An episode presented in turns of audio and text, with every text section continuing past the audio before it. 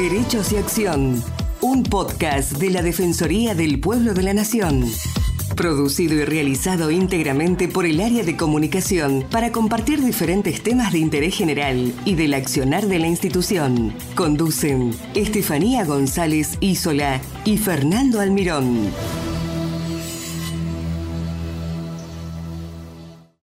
Américo Schwartzman nació en Concepción del Uruguay, provincia de Entre Ríos. Todavía su actividad está vinculada con la palabra, es periodista, filósofo, docente y humorista gráfico.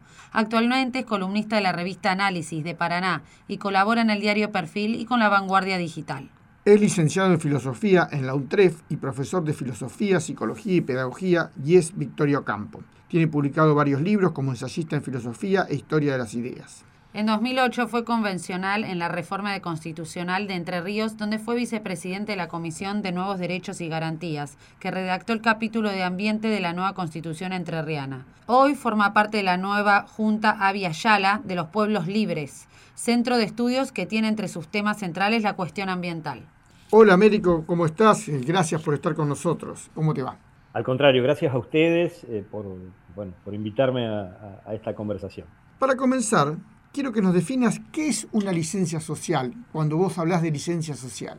Bueno, es una expresión que todavía no tiene una, definición demasiado rigurosa, pero en principio podríamos decir que es la aspiración de que la comunidad, la sociedad, los grupos sociales afectados por cualquier tipo de medida que pueda impactar en ellos de algún modo, den su autorización, den su licencia para que algo se realice. Un proyecto por ejemplo, un proyecto de inversión, una modificación de infraestructura en una comunidad o en un, determinado territorio, así como existe una licencia técnica, un, aval técnico que deben dar los, expertos, los especialistas, se pretende que haya también un aval, una licencia por parte de la comunidad que va a, ver, que va a verse afectada por determinado emprendimiento. Esa es la definición creo que más sintética que puedo dar de, de lo que eh, encierra este, este concepto, esta idea de licencia social. ¿Y qué, por qué hace falta o por qué necesitamos como sociedad que haya una licencia social? Bueno, yo sostengo, hace no mucho tiempo publiqué en perfil justamente una, columna con seis razones, seis razones importantes por las que hace falta una, una, ley de licencia social. Yo creo en lo que tiene que ver con mi particular y subjetiva opinión, creo que en una sociedad democrática es un horizonte diría inevitable, pero creo que las cosas inevitables no existen. Eh, un horizonte de una aspiración común. Si, somos una sociedad democrática y plural, en algún momento vamos a entender que cuando, las, cuando una determinada política, una determinada política pública o una determinada inversión privada va a afectarnos a todas las personas que formamos parte de la comunidad, esas personas potencialmente afectadas eh, van a tener que ser consultadas para que ese emprendimiento o esa política sea viable. Me parece que esto es algo tan, de cajón, tan básico, que, no, hay, no hay forma de que cuando uno lo, presenta, al menos en, su aspecto teórico, la, la, persona que tenemos como interlocutora no nos diga, sí, la verdad que es lo más razonable del mundo. Si algo nos va a afectar a todos, tenemos que resolverlo entre todos. Ahora bien, ¿por qué algo que es tan eh, sencillo de formular como un principio tan democrático como este tiene tantos escollos? Bueno, ahí hay toda una historia de dificultad en cuanto a cómo concebimos la idea de la democracia. Y no me quiero eh, extender en ese punto, eh, solo digo que hay muy buenas razones, algunas muy pragmáticas, muy eminentemente prácticas, como por ejemplo el hecho de que instrumentar una ley de licencia social nos permitiría sacarnos de encima o prevenir conflictos, conflictos sociales que mm, a veces se pueden extender durante décadas. Yo en, esa nota que les mencionaba recién pongo un, par de ejemplos de, conflictos que en nuestro país... Temas eh, medioambientales, ¿no? Sobre todo claro, fundamentalmente medioambientales, este, pero algunos de ellos que llevan eh, dos décadas, como el caso de las madres de Ituzaingó, en, ese barrio en las afueras de la ciudad de Córdoba, eh, otro como, como, el del río Atuel, que involucra, involucra a Mendoza y poblaciones de, dos provincias del país, claro, de Mendoza y La Pampa, lleva un siglo. Eh, cuando uno lo piensa es verdaderamente increíble, cuando en realidad no digo que sea eh, sencillo, no digo que sea fácil, no digo que sea algo, este, un, juego de, niños, ni, mucho menos, pero un proceso de licencia social, es decir, de participación ciudadana y de previa información y deliberación ciudadana, debería haberlo resuelto desde hace mucho tiempo. Entonces, hay una cuestión ahí eminentemente práctica que es la de procesar de una manera democrática, no violenta, civilizada, para decirlo hasta con un poco de, ironía, conflictos que nuestras sociedades van a seguir teniendo, porque quienes, quienes no creen que, estas cuestiones realmente involucran nuestro, nuestro presente y nuestro futuro, se refugiaron durante mucho tiempo en la idea de que detrás del reclamo ambiental había algo así como una moda, ¿no? como una, una cuestión snob. Países europeos había empezado la, la ola verde y el ecologismo y todo eso, acá también empezaban a haber personas que influidas por esa moda, no, no, no es una moda, es el gran desafío ético, el gran desafío humano de nuestra época y digamos, es el punto neurálgico, es el punto en el que se produce el conflicto cuando las personas descubren, cuando una comunidad descubre que un determinado emprendimiento puede llevar a generarle algún tipo de consecuencia negativa o incluso hasta deleteria, algún, tipo de consecuencia que produzca la muerte, ya sea de especies biológicas o de seres humanos. Y cuando eso ocurre, claramente eh, estalla el conflicto y siempre cuando estalla, inevitablemente eh, termina siendo tarde. Entonces, es fundamental comprender que el planteo de la licencia social, la idea de la licencia social, eh, nos puede permitir procesar de manera razonable, pacífica, no violenta, civilizada, ese tipo de conflictos que, llegaron para quedarse, que no son algo pasajero, son algo que, que va a seguir produciéndose y escalando porque tienen que ver con nuestra propia, con nuestra propia vida. y Américo, ¿hay presentado en el Congreso Nacional algún proyecto de ley al respecto?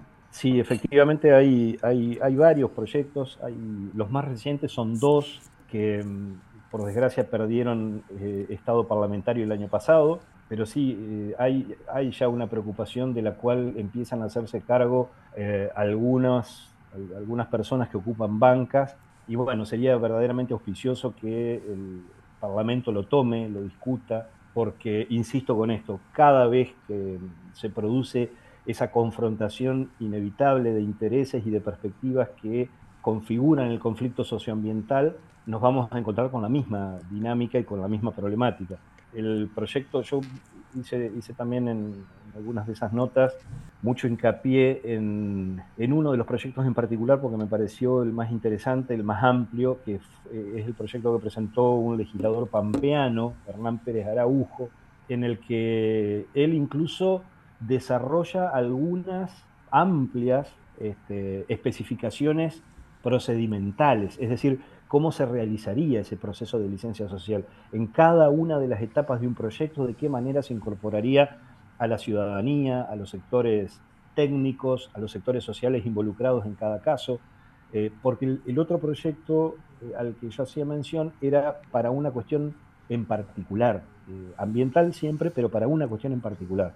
En cambio, el de Pérez Araujo involucra cualquier cuestión ambiental y me parece que en ese sentido es más interesante. Además nos permitiría eh, darle eh, mayor encarnadura a la firma que nuestro país ya ha hecho y que le da mucha importancia al, acuerdo de Escazú. Bueno, eso también lo vamos a comentar ahora más adelante.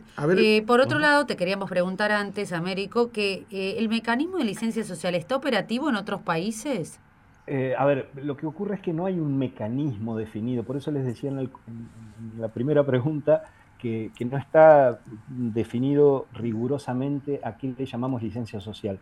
Licencia social es más bien un principio, es más bien un, modelo de abordaje de una problemática. Los mecanismos para poner en práctica esa licencia social son los que tenemos que discutir.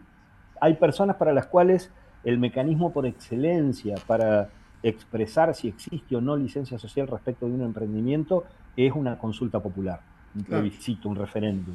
Es decir, todas las personas involucradas en una determinada comunidad en la cual se quiere llevar adelante un proyecto que puede afectar el ambiente, participando de un proceso electoral en donde simplemente dicen sí o no a ese proyecto. Otras personas creen que eh, si bien la consulta popular o referéndum puede ser el final del proceso, la frutilla del postre, primero tiene que haber un proceso muy detallado y muy cuidado de información ciudadana, es decir, que cada una de las personas sepa exactamente de qué se trata el proyecto en cuestión. Lo que sería una audiencia eh, pública, con la participación. Y más, y más incluso, más. que audiencias públicas, eh, incorporar debates públicos en, donde las personas que, que se oponen y las personas que defienden el proyecto expresen sus puntos de vista eh, instrumentar sitios públicos, sitios regulados por, por, el Estado en el nivel que corresponda, supongamos que si es una municipalidad, eh, un, apartado en, la, en, el sitio oficial de la municipalidad en donde estén los elementos que presentan quienes están a favor y estén también los elementos que presentan quienes están en contra y donde toda la información esté al alcance de la ciudadanía. Es decir, un mecanismo para que las personas puedan votar en esa consulta popular un mecanismo previo con el suficiente, el suficiente tiempo, 30 días, 45 días, 60 días, en el cual cada persona pueda informarse suficientemente respecto del proyecto que se discute. Y, que, sea vinculante, ¿no? Además, que esto sea determinante en la, política a seguir, ¿no? o en la decisión a seguir. Exactamente, esa es una cuestión central, que el proceso, el proceso completo, no solamente la, consulta popular, sino que el proceso completo sea vinculante en ambos sentidos. Es decir, para quienes, para quienes van a participar de la consulta popular, que sea vinculante en el siguiente sentido, que yo tenga que demostrar que participé de al menos, no sé, dos o tres instancias informativas respecto de ese proyecto. ¿Se entiende? Sí, se entiende, Américo. Y para finalizar, hace tres años el Congreso ratificó el acuerdo de Escazú. ¿Crees que esto ha generado avances respecto a la cuestión ambiental en Argentina? Creo que mucho menos avances de lo que nos gustaría pero sí creo que el acuerdo de Escazú, que bueno, ustedes saben que el, nombre oficial es bastante más largo, tiene que ver con el acceso a la información a la, justicia en asuntos ambientales y a la participación pública, que ahí es donde se, relaciona con la cuestión de la, licencia social y que se lo conoce como Escazú porque es el lugar de Costa Rica, ¿verdad? Si no recuerdo mal, donde se, donde se firmó.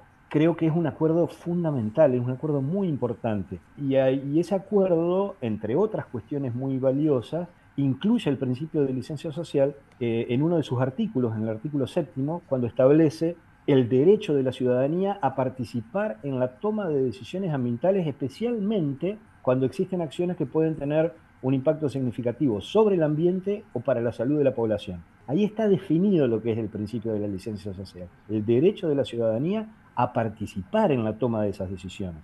Es muy importante que la Argentina lo haya ratificado, es muy importante que el acuerdo de Escazú tenga en nuestro país jerarquía constitucional. Recuerden ustedes que los acuerdos internacionales en materia de derechos humanos que la Argentina firme y ratifique pasan a tener jerarquía constitucional, es decir, que son tan importantes como cualquier artículo de la Constitución, eso desde el año 94. De modo que Escazú es muy importante, pero necesitamos que el Congreso discuta una ley que establezca cómo se cumple procedimentalmente lo que dice el Acuerdo de Escazú. Si no ocurre como con otros convenios internacionales en materia de derechos humanos que nuestro país ha firmado, que pasan los años, pasan las décadas y no se ponen en práctica porque no están reglamentados. Así que, resumiendo lo que me preguntaste, es importantísimo el acuerdo de Escazú, es importantísimo que nuestro país lo haya ratificado, falta que el Congreso lo reglamente, que el Congreso establezca algunos aspectos procedimentales para que se pueda llevar a la práctica. Clarísimo, Américo. Te agradecemos mucho tu participación en nuestros podcasts. Muchas gracias, Américo.